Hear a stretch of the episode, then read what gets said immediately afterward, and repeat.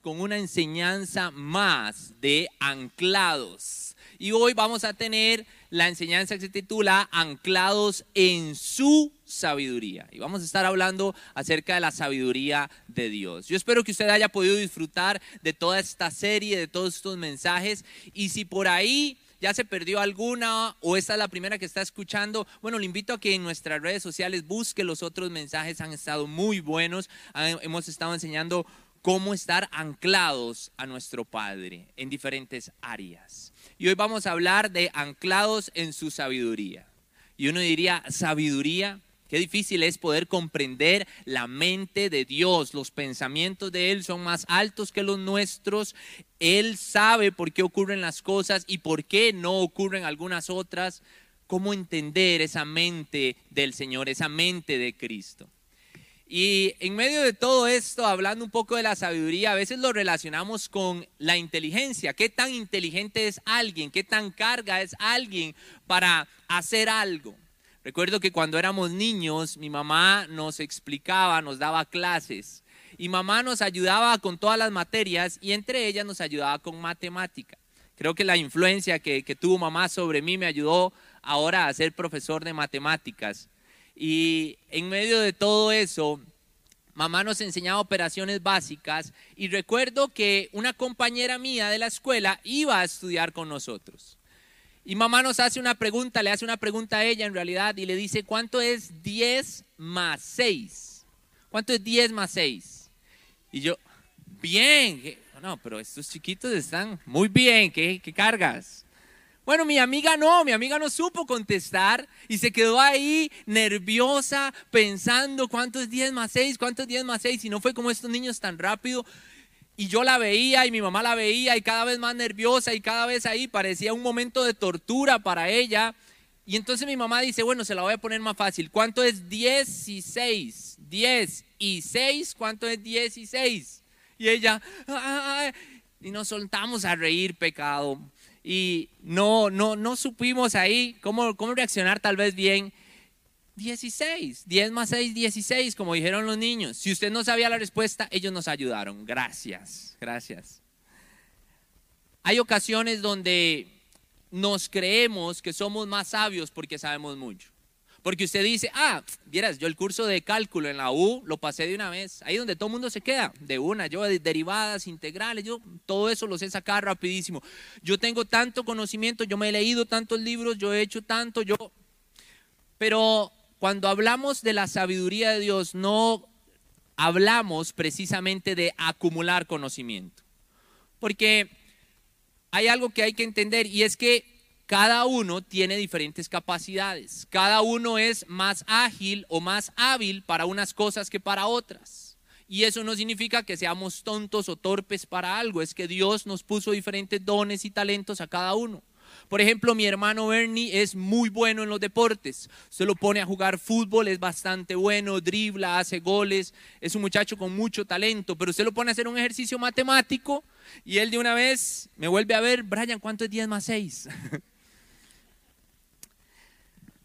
Cuando hablamos de la sabiduría de Dios, estamos hablando realmente de que es aquella que nos capacita para hablar y actuar reflejando su carácter en medio de cualquier circunstancia. La sabiduría de Dios es aquella que nos capacita para saber cómo hablar y actuar, reflejando su carácter en medio de cada circunstancia, en medio de cada situación. La verdadera sabiduría tiene su origen en Dios. Y entre más nos acerquemos al Padre, entre más nos acerquemos al Señor, más vamos a adquirir sabiduría. Hoy quisiera leerles en Santiago capítulo 1, versículos del 2 al 6. Vean qué hermoso lo que dice acá. Hermanos míos, considérense muy dichosos cuando tengan que enfrentarse con diversas pruebas. Y uno, uno leería eso y uno dice, ¿cómo muy dichoso ante diversas pruebas? Y dice en el versículo 3, pues ya saben que la prueba de su fe produce constancia. Y la constancia debe llevar a feliz término la obra, para que sean perfectos e íntegros sin que les falte nada. Y quiero reflejar este versículo 5 ahí, donde usted lo está leyendo, dice ahí, si a alguno de ustedes le falta sabiduría, pídasela a Dios. Pídasela a Dios. Y lo más increíble es lo que dice a continuación, y Él se la dará, pues Dios da a todos generosamente sin menospreciar a nadie. Pero que pida con fe, sin dudar, porque quien duda es como las olas del mar, agitadas y llevadas de un lado a otro por el viento. Así que vamos a empezar orando y pidiéndole desde ya al Señor sabiduría. ¿sí? Señor Jesús, te damos gracias, Señor, por tu fidelidad, por tu amor, Padre Celestial. Hoy nos presentamos delante de ti, Dios, pidiéndote, Dios, que podamos concentrarnos en tu palabra, podamos concentrarnos en este mensaje. Hoy disponemos nuestra mente y nuestro corazón para aprender. Queremos conocerte más. Pero sobre todo, Señor, te pedimos sabiduría. Esa sabiduría que viene del cielo, esa sabiduría que proviene de ti, Señor. No la sabiduría humana, no la sabiduría terrenal, sino tu sabiduría, Señor. Queremos saber cómo actuar, cómo hablar, cómo vivir, cómo conducirnos, Señor. Por favor, haznos sabios y no necios. Queremos aprender más de ti. En el nombre de Jesús. Amén y amén. A mí me encanta en Proverbios capítulo 8, todo Proverbios capítulo 8, ahorita no lo vamos a leer, pero los invito a que lo lean. Proverbios 8, el título de ese capítulo es llamado a la sabiduría. Entonces, léalo en su casa. Si usted es de los que saca de tiempos para devocionales, le encanta leer la Biblia o dice, ¿qué voy a leer hoy en la noche? Léase todo Proverbios 8, todo lo que habla, todo lo que enseña muy, muy, muy bueno este, este capítulo que habla acerca de la sabiduría. Y podríamos pensar, y, y, esto igual lo hablaba con mi esposa Jessica, que no es fácil lograr o conseguir poder entender esa sabiduría, como les decía al principio, esa sabiduría de Dios. Pero con esto que leíamos en Santiago, entendemos que la sabiduría está al alcance de una oración. Es nada más que nos volvamos al Padre y le digamos, papá, dame sabiduría. Dame sabiduría, Señor. Necesito aprender más, necesito saber cómo conducirme. Proverbios capítulo 8, versículo 11, en ese capítulo que les decía que lean, en el versículo 11 dice, vale más la sabiduría que las piedras preciosas, vale más, y ni lo más deseable se le compara. ¿Qué es lo que más usted ha deseado? ¿En qué usted ha pensado? Usted dice, ay, qué chiva, yo quisiera tal cosa. Ni lo más deseable se le compara a la sabiduría. Y hay ocasiones que oramos por muchas cosas, oramos por esto, oramos por aquello, Señor, dame esto, Señor, dame lo otro, Señor aquí, Señor allá, pero no le pedimos a Dios sabiduría. Y es tan importante decirle, Señor, dame sabiduría, dame sabiduría porque necesito saber cómo actuar. Y quisiera hablarles de tres puntos, de tres aspectos, que, tres propósitos que tiene la sabiduría. Y el primero de ellos es la reacción ante las pruebas de la vida. ¿Cuál es mi reacción ante las pruebas de la vida? Y yo quisiera que usted vaya viendo esas tres y usted diga, me identifico tal vez más con esta o me identifico más con la otra. Creo que necesito sabiduría para esto, para aquello. Porque ¿cómo reaccionamos ante las pruebas de la vida? Porque usted dirá, Brian, si usted supiera lo que estoy pasando, me echaron del trabajo, aquí con mi esposa que la tengo a la par, casi que ni nos hablamos, venimos a la iglesia ahorita porque ya no sabemos ni siquiera qué hacer, estamos hundidos eh, en, deudas, estamos hundidos con, con situaciones en la casa, los hijos no hacen caso, las cosas no están saliendo, no hay problemas, hay pecado. ¿Cómo reaccionamos ante las circunstancias? Y nos volcamos a Dios diciéndole, Señor, ayúdame con esto, Señor, ayúdame con lo otro, Señor, aquí, Señor. Cuando tenemos que volcarnos y decirnos, Señor, danos sabiduría para saber cómo reaccionar. Dame sabiduría para saber qué hacer. Dame sabiduría, Señor. Dame sabiduría para saber qué hacer. ante las situaciones de la vida se demuestra si nos movemos por nuestras emociones o si somos guiados por Dios. O peor aún, no buscamos a Dios tan pronto, sino que creemos que podemos hacer las cosas en nuestras posibilidades. Voy a ir a hacer este negocio, voy a ir a hablar con aquel, voy a hacer aquel trato. Eh, la verdad es que... Y cuando estamos tocando fondo y cuando ya no sabemos más qué hacer y cuando ya estamos viendo solo hacia abajo es cuando ya volvemos a ver arriba. Y decimos, Señor, ¿dónde estás? Y es que no lo estuvimos buscando. Tenemos que volcarnos al Señor. Segunda de Crónicas, perdón, capítulo 1, versículos del 10 al 12 en su primera parte. Salomón se encuentra ante una situación al gobernar al pueblo de Dios. No sabe qué hacer y le pide al Señor, versículo 10, yo te pido sabiduría y conocimiento para gobernar a este gran pueblo tuyo. De lo contrario, ¿quién podrá gobernarlo? Versículo 11, entonces Dios le dijo a Salomón, ya que has pedido sabiduría y conocimiento para gobernar a mi pueblo, sobre el cual te he hecho rey, y no has pedido riquezas, ni bienes, ni esplendor, y ni siquiera la muerte de tus enemigos, a una vida muy larga te los otorgo. Porque esas son nuestras oraciones, ¿no? Pedimos por todo, excepto por sabiduría.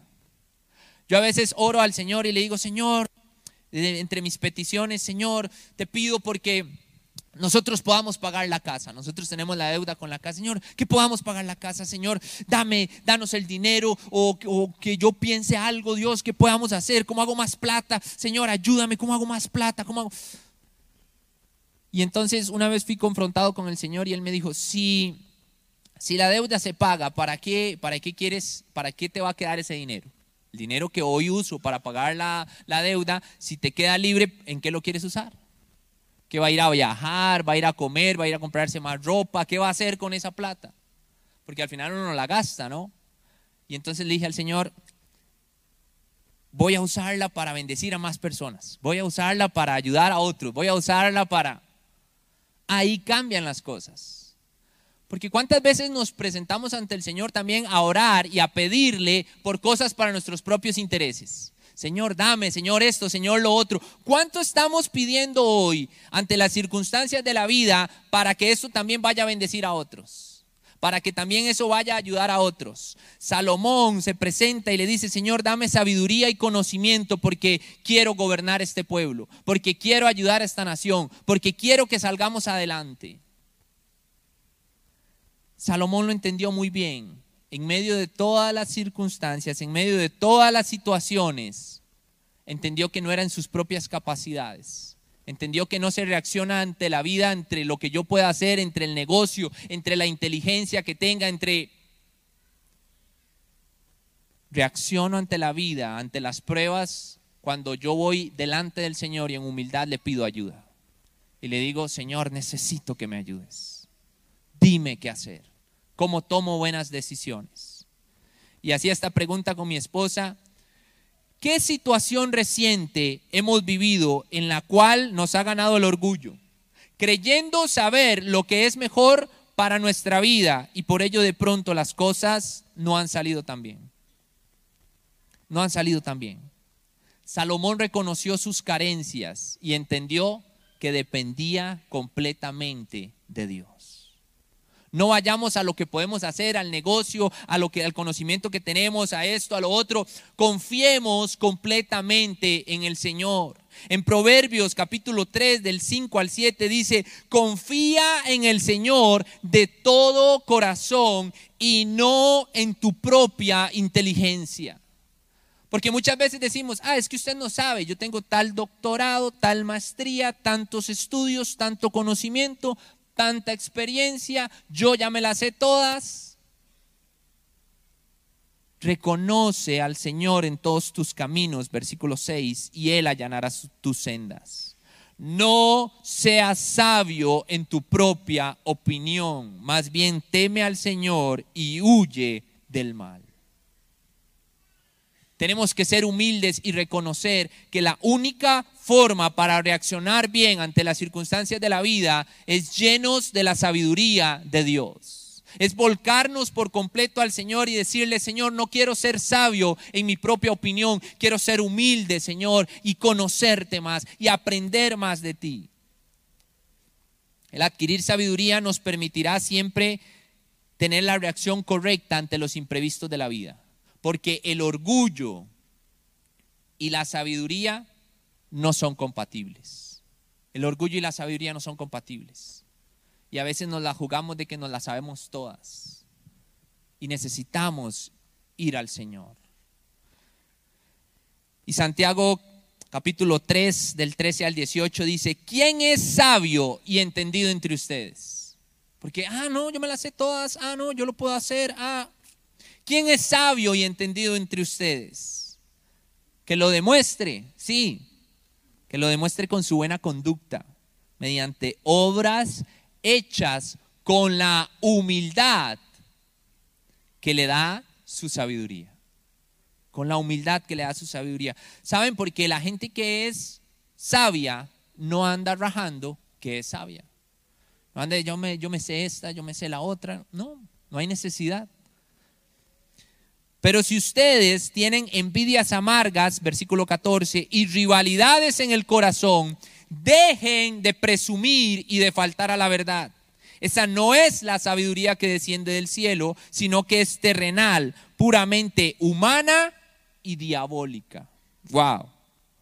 Versículo 16, porque donde hay envidias y rivalidades también hay confusión y toda clase de acciones malvadas. Cuando reaccionamos con acciones malvadas, estamos reaccionando con sabiduría que no desciende del cielo. Versículo 17. En cambio, en cambio, la sabiduría que desciende del cielo es ante todo, y subraya ese versículo, guárdelo, márquelo, entáblelo. En cambio, esa sabiduría que desciende del cielo es ante todo pura, además pacífica es bondadosa, es dócil, es llena de compasión, es llena de buenos frutos, es imparcial, es sincera. ¿Quiere saber usted si alguien es sabio, si está lleno de la sabiduría de Dios? Esas son características que tiene una persona que es sabia. Es pacífica, es dócil, es imparcial, tiene buenos frutos, es tranquila, es compasiva, es pura. Entonces, cuando viene una situación complicada, cuando viene algo que me saca de mi zona de confort, ¿cómo voy a actuar? Tranquilo, confiado, pacífico, dócil. ¿Por qué? Porque entiendo que quien tiene el control de mi vida y de mi situación es el Señor. Es Dios quien controla todo. Y Dios hará algo. Si tu matrimonio ahí está mal, Dios hará algo. Si ahorita no hay trabajo, Dios hará algo. Si las cosas no están saliendo como quisiera, Dios hará algo. Señor, te lo dejo a ti. Yo sé que tú harás. Mi parte será orar, mi parte será pedirte sabiduría, mi parte será buscarte, pero harás un milagro, harás un milagro, Señor. Y seré puro, pacífico, dócil, tendré buen fruto, Versículo 18, en fin, el fruto de la justicia se siembra en paz para los que hacen la paz. Si ahora usted venía acelerado en el carro, enojado en el bus con su familia, alterado, Señor, dame tu sabiduría para saber cómo actuar. Dame tu sabiduría para estar tranquilo, Señor. Porque la sabiduría de Dios no es solamente tomar buenas decisiones, la sabiduría de Dios es aplicar estos frutos en mi vida que me identifican como discípulo de Dios. Y tal vez usted me diga por ahí, Brian, hermoso el primer punto, pero no, no, yo sé reaccionar, yo soy pacífico, yo soy tranquilo. Vamos a ver el segundo punto que es conocer la voluntad de Dios, conocer la voluntad de Dios. Y vamos a buscar ahí en sus Biblias, leer en la pantalla Salmo 111, 10. Salmo 111, 10.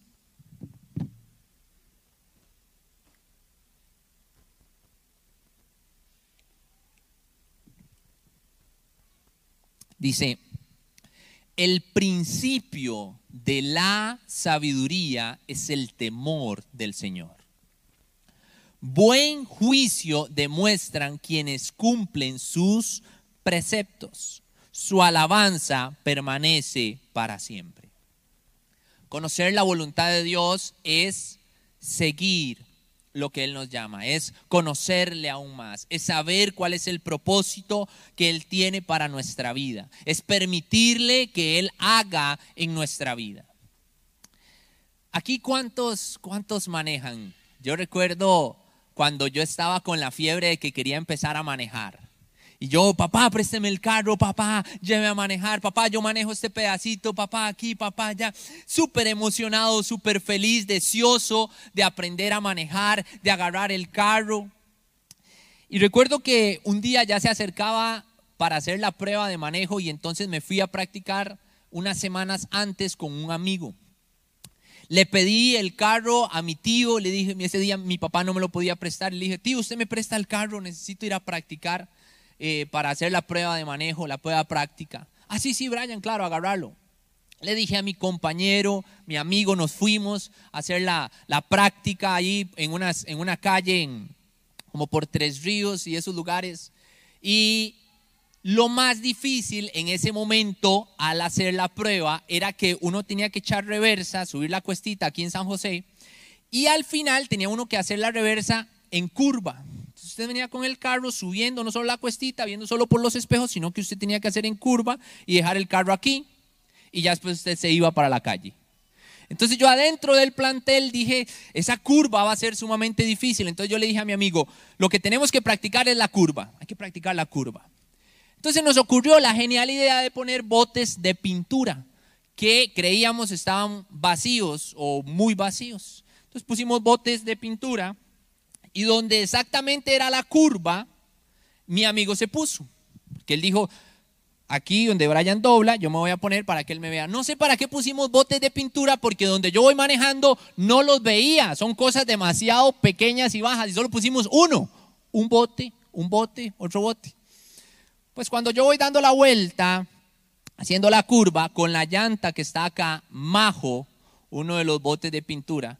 Y no sé por qué razón el bote, en vez de estallar hacia allá, la, pintura, que sería lo lógico, ¡pum!, estalló hacia arriba. Y entonces le pringa a mi amigo toda la pintura. Yo apago el carro, me bajo y me empiezo a reír. Vean cómo quedó mi amigo. Por ahí él me pasó la foto. Vamos a ver si la tienen.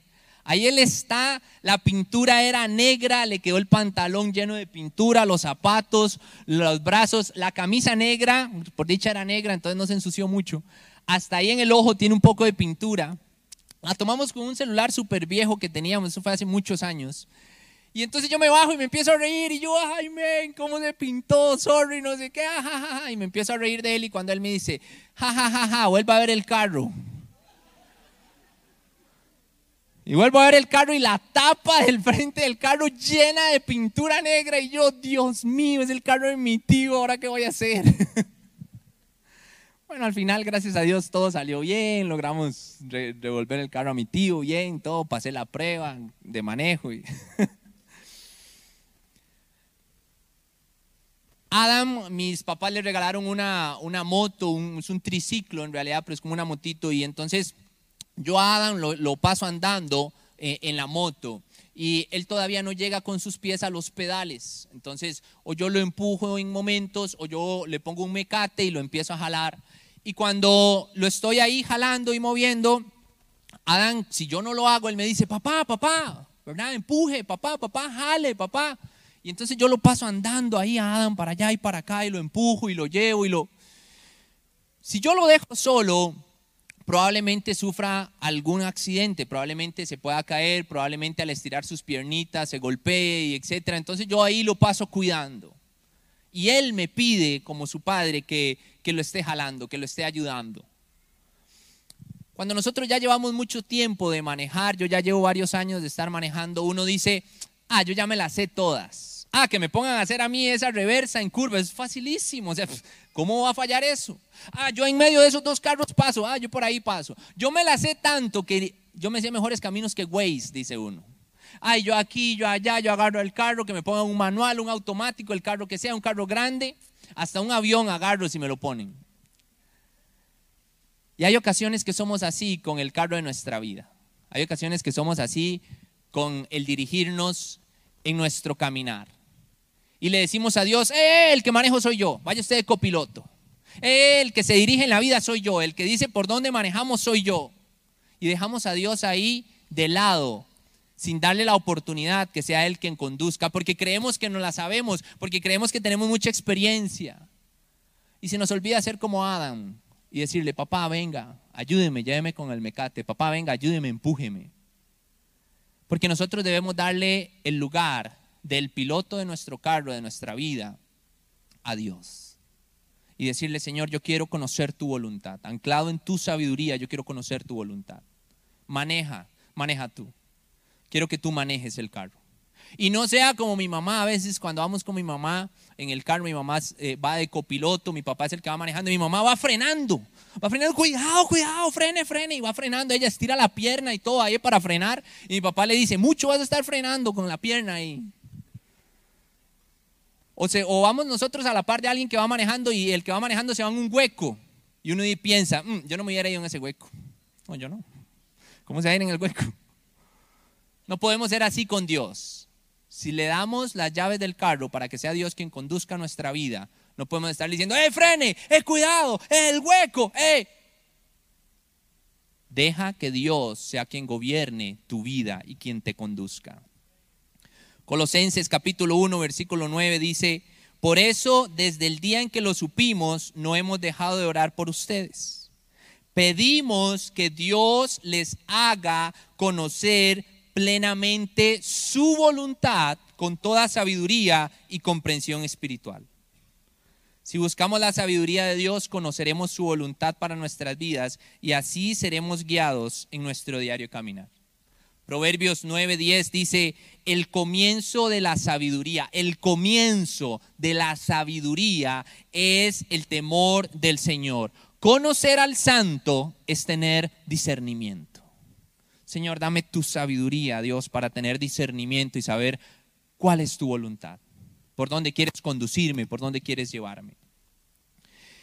Y el punto tres, tal vez usted se identifique con este, es mi relación con los demás. Estar anclado en la sabiduría de Dios me va a ayudar en mi relación con los demás. La sabiduría nos permite saber cómo comportarnos en diversos ámbitos de la vida nos ayuda a ver todo desde una perspectiva más espiritual para discernir y hacer lo que le agrada a Dios. Entre los muchos personajes bíblicos nos topamos con tres que nos, nos encantaron para mencionarlos acá, que permitieron que la sabiduría de Dios permeara en ellos para poder ayudar a otros en su relación con otros. José, aquel soñador ante el faraón, lleno de sabiduría, Dios le usó para bendecir una nación. Esther siempre supo cómo comportarse de manera sabia ante el rey Asuero y logró también salvar la vida de su pueblo. Pablo, cuando predicaba lleno del Espíritu Santo, con sabiduría, logró hacer que muchas personas de muchos pueblos conocieran del Señor. Y eran personas no creyentes. ¿Es difícil tratar con la gente? Sí. Y usted me dirá, Brian, usted mi jefe, no lo conoce. Usted no sabe cómo es mi jefe. Ay, si usted supiera cómo es mi hermana y el carácter que tiene. Ah, si usted supiera cómo son mis papás. Ah, si usted supiera aquel compañerito, Dios mío, que lo cambien de trabajo, que lo manden a Arabia Saudita, Señor. Porque nos topamos con gente que a veces es un poco complicada y es difícil. Cuando a nosotros nos ordenan como pastores, en medio del de, juramento que nosotros hacemos, nos dicen, está dispuesto a amar a todas las personas. Y uno se queda, a todas, a todas. es muy difícil. A todas, a mi suegra también. Nada, mentira. Nada, mi suegra la amo mucho. A todas las personas mi esposa Jessica me decía, es bastante complicado, es difícil porque uno se topa con todo tipo de personas, Pues bueno, yo le dije delante de Dios, sí, Señor, yo amo a todos. Y, ah, bueno, entonces lo hacemos pastor. ¡Pum! Porque es complicado con la gente que no conoce de Cristo. Pero ¿qué hacer? ¿Qué hacer? ¿Cómo hacemos? Colosenses capítulo 4, versículos del 5 al 6 nos dice, compórtense sabiamente con los que no creen en Cristo, aprovechando al máximo cada momento oportuno. Que su conversación sea siempre amena y de buen gusto. Así sabrán cómo responder a cada uno.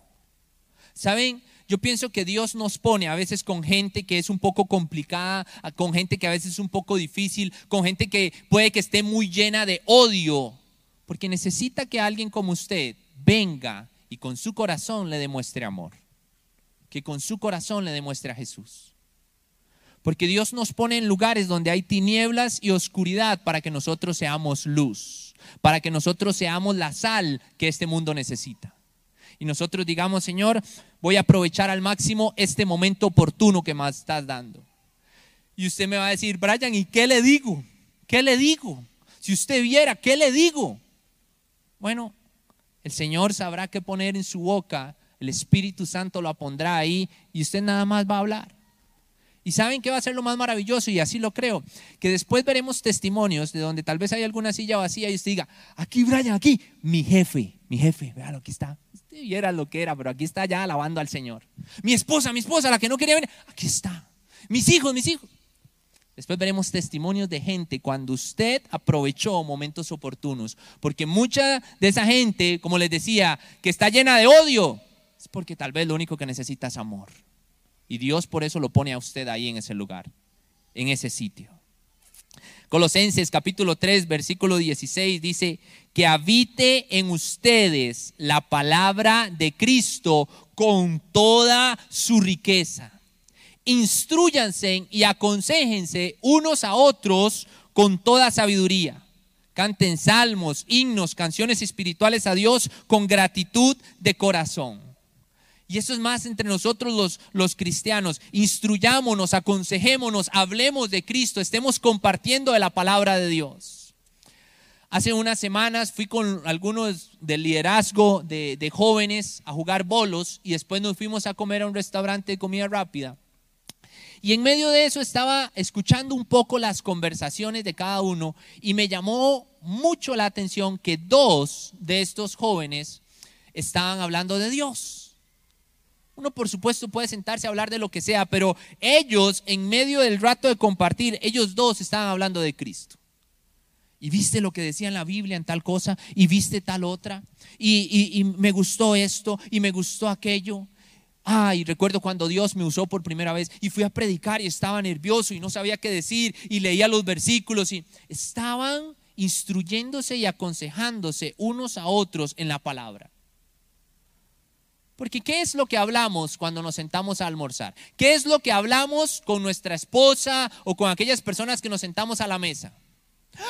Se dieron cuenta, ah, aquella gente se separó. Sí, ellos sabía que se iban a separar, no, era fijo, esa gente no iba a durar.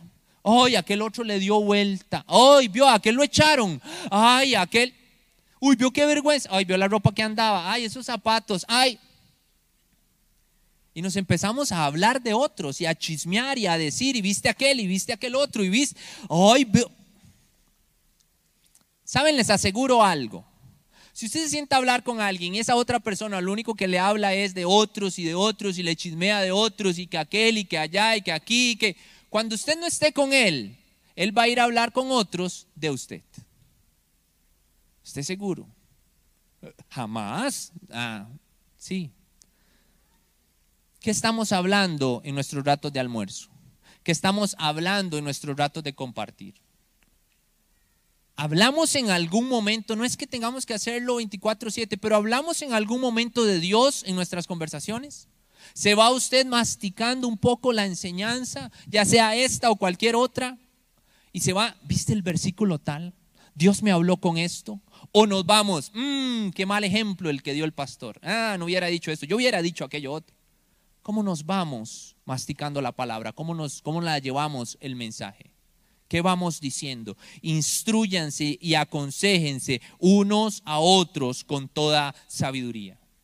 Qué triste sería llegar en nuestros últimos momentos de vida y pegar una ojeada atrás y pensar en todo lo que pude hacer. Descubrir que solo desarrollé un poco de mi potencial, que dejé de ensanchar mi mente o peor aún, que sucumbí ante la mente de otros. Porque cuando no le pedimos sabiduría a Dios, mi relación con los otros no va a ser buena. Y puede ser que la presión social ante una mente frágil haga estragos. Si no analizamos, si no razonamos, no vamos a moldear nada y nos vamos a dejar influir por la cultura que nos rodea en vez de cambiar nosotros a la sociedad. ¿Saben? Porque la gente allá afuera no teme decir tonteras, no teme decir cosas que se les ocurren, cosas completamente salidas de la palabra de Dios y a nosotros nos da miedo.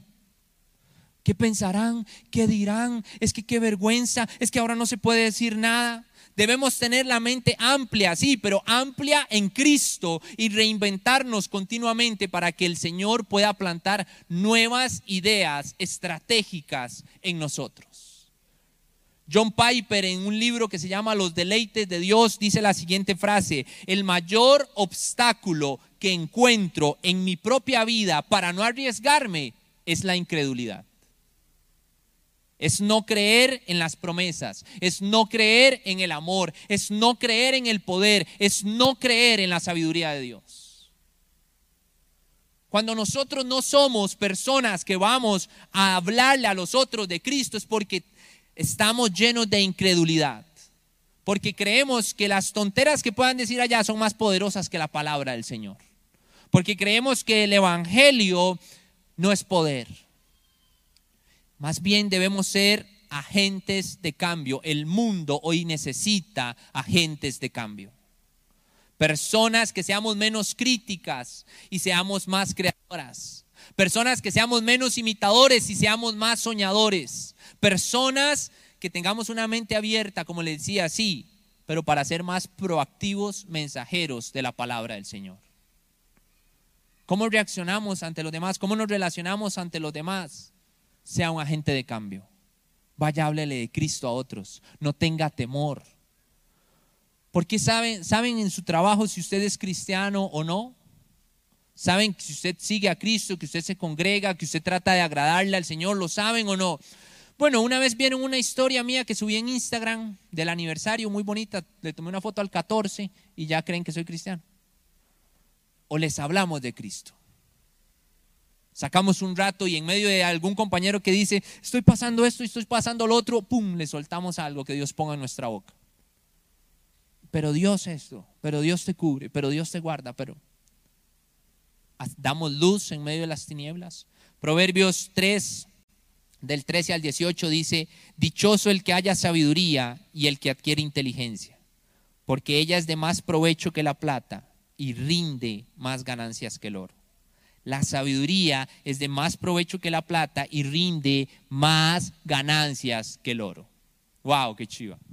Yo no sé si alguno de aquí es millonario y tal vez usted diga, ah, sí, eh, yo he tenido mucha plata, he tenido mucho oro, tengo bastante dinero en mis cuentas. Bueno, si usted es millonario, yo debo la casa. Si quieren, ahora hablamos al final. No.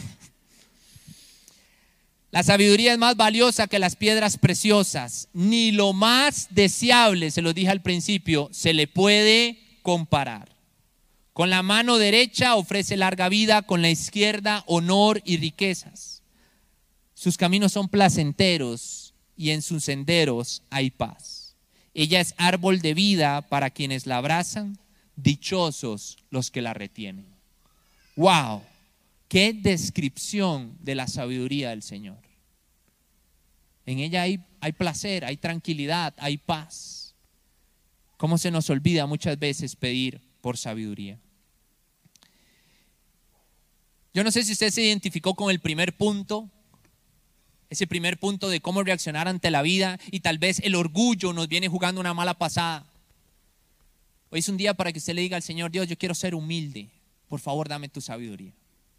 O tal vez el que ha venido manejando el carro de su vida ha sido usted y no le hemos dado lugar a Dios. Hoy es un día para que le demos el lugar al Señor y le digamos, Señor, entrego toda mi vida a ti. Entrego todas mis fuerzas, entrego todo lo que paso. Quiero que sea tu voluntad en mi vida. O tercero, en tu relación con otros. Usted dice, Brian, me ha costado relacionarme con otros. Me ha costado hablarle de Cristo a otros. Hoy es un día para que le pidamos sabiduría al Señor y tengamos esos frutos que leíamos ahora. De pureza, de bondad, de compasión, de paz, de ser sinceros, dóciles. Hoy es un día para que le digamos al Señor, Señor, anhelo tu sabiduría para poder aplicarlo en estas áreas de mi vida. Y le voy a pedir ahí donde usted está que nos podamos poner de pie.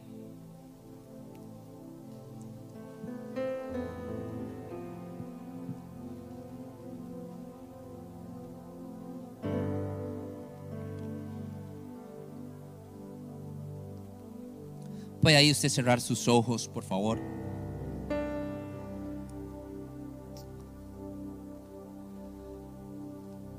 Para adquirir la sabiduría de Dios, tenemos que tener a Cristo en nuestro corazón.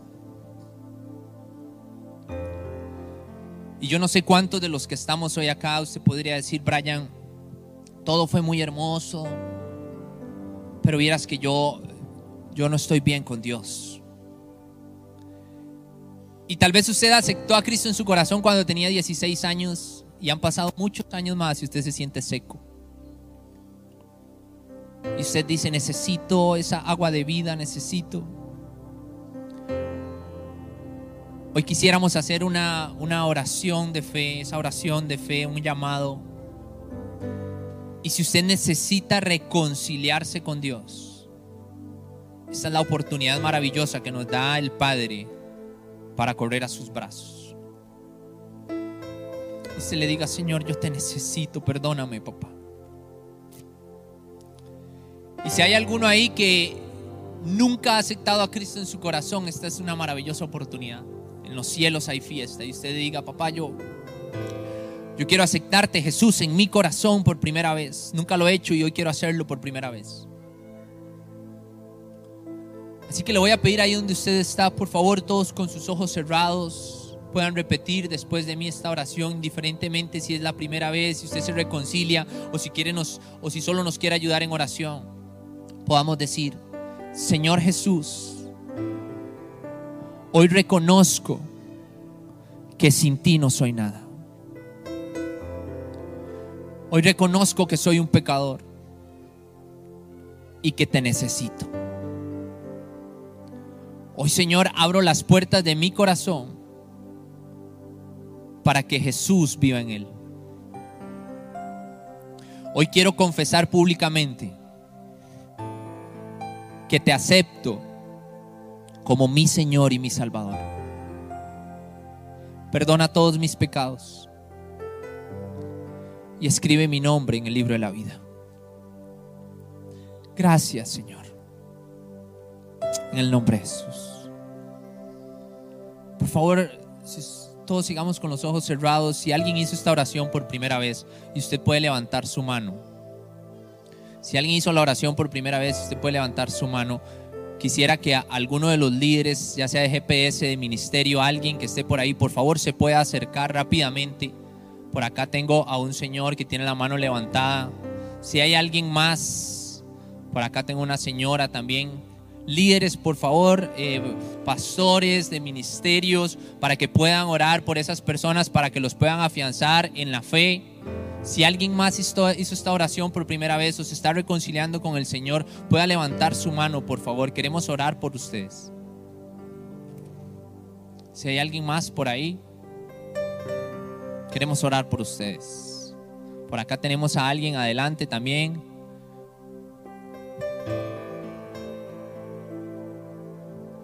señoras que nos puedan ayudar. Por allá tenemos un muchacho también que tiene la mano levantada. Por allá tenemos otra persona. Por favor, líderes, eh, pastores, si ven a alguien con la mano levantada, aunque la levanten un poquito, por favor acérquense a ellos. Por ahí teníamos a la... Y aquí señor. y por allá atrás. Se los agradezco. Es maravilloso poder orar unos por otros. Y en medio de este momento tan hermoso, ya todos tenemos a Cristo en nuestro corazón. Tenga ahí sus ojos cerrados. Y dígale, Señor, yo te pido sabiduría, papá. Dame sabiduría para saber cómo reaccionar ante la vida. Para saber cómo actuar, Señor, ante las diferentes circunstancias difíciles que estoy pasando, Dios, porque ya no sé qué más hacer. Yo te pido sabiduría, Dios. Dile, Señor, quiero conocer tu voluntad, quiero hacer tu voluntad, quiero cumplir el propósito y el plan por el cual me has llamado, por el cual te estoy acá en esta iglesia, quiero conocer cuál es tu voluntad en mi vida, Dios. Señor, te pido sabiduría para poder relacionarme con los demás. Señor, quita de mí todo temor, porque a veces me da miedo ir a hablarle a otros de ti, Señor, no sé por qué me pasa, Dios. Por favor, quita ese temor, Dios para poder relacionarme con aquellos que no creen en ti, para poder hablar con sabiduría, Dios, y para poder llevar el mensaje de salvación. Por favor, Señor, que en mis conversaciones estés. Quiero hacer las cosas bien, quiero ser un agente de cambio, Dios. Dame sabiduría para saber cómo actuar, para saber qué hacer, Señor. Te lo pido, Padre Celestial.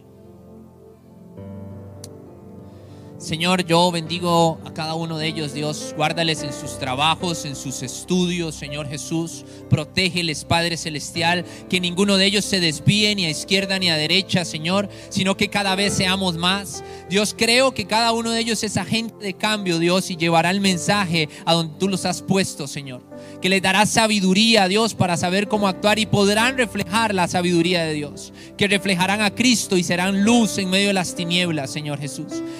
Bendíceles, guárdales, prospérales, ayúdales, Señor.